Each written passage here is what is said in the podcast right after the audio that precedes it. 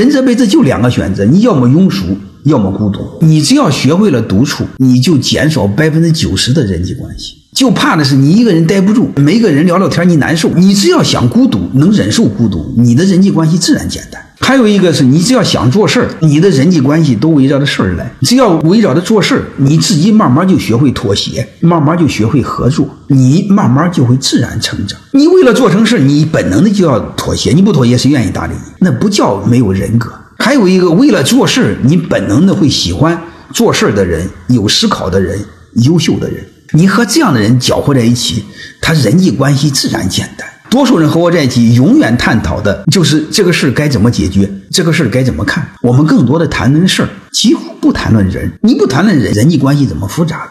他越活越简单呢，越活越通透啊！你各位，你想想是不是？满脑袋喜欢做事儿的人，他有这么复杂吗？只有无所事事的人，张家长李家短的人，他才复杂呀。真正满脑袋做事儿的人，他的快乐来自于把事儿做成。张家团李家短的这些人呢，到处八卦的人呢？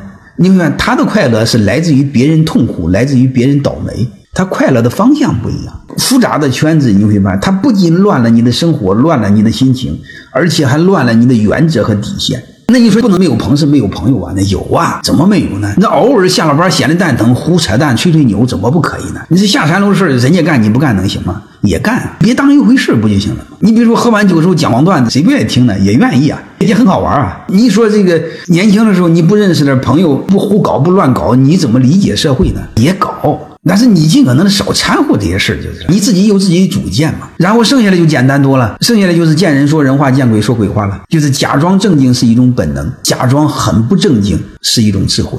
所以人生活得轻松而有智慧，怎么不可以呢？我们这辈子呢，经常犯的几个错误就是和不该说的人说了该说的话啊，你总想把别人给搞明白。还有一个是和不该合作的人。合作做了事儿，就是本来这是百事不成、做事不成事的人、不靠谱的人，你非要和他合作。还有一个呢，就是和无情的人，你讲了交情。索罗说过，你的生活越简单，你的法则越简单。你只要关注做事，人际关系没那么复杂。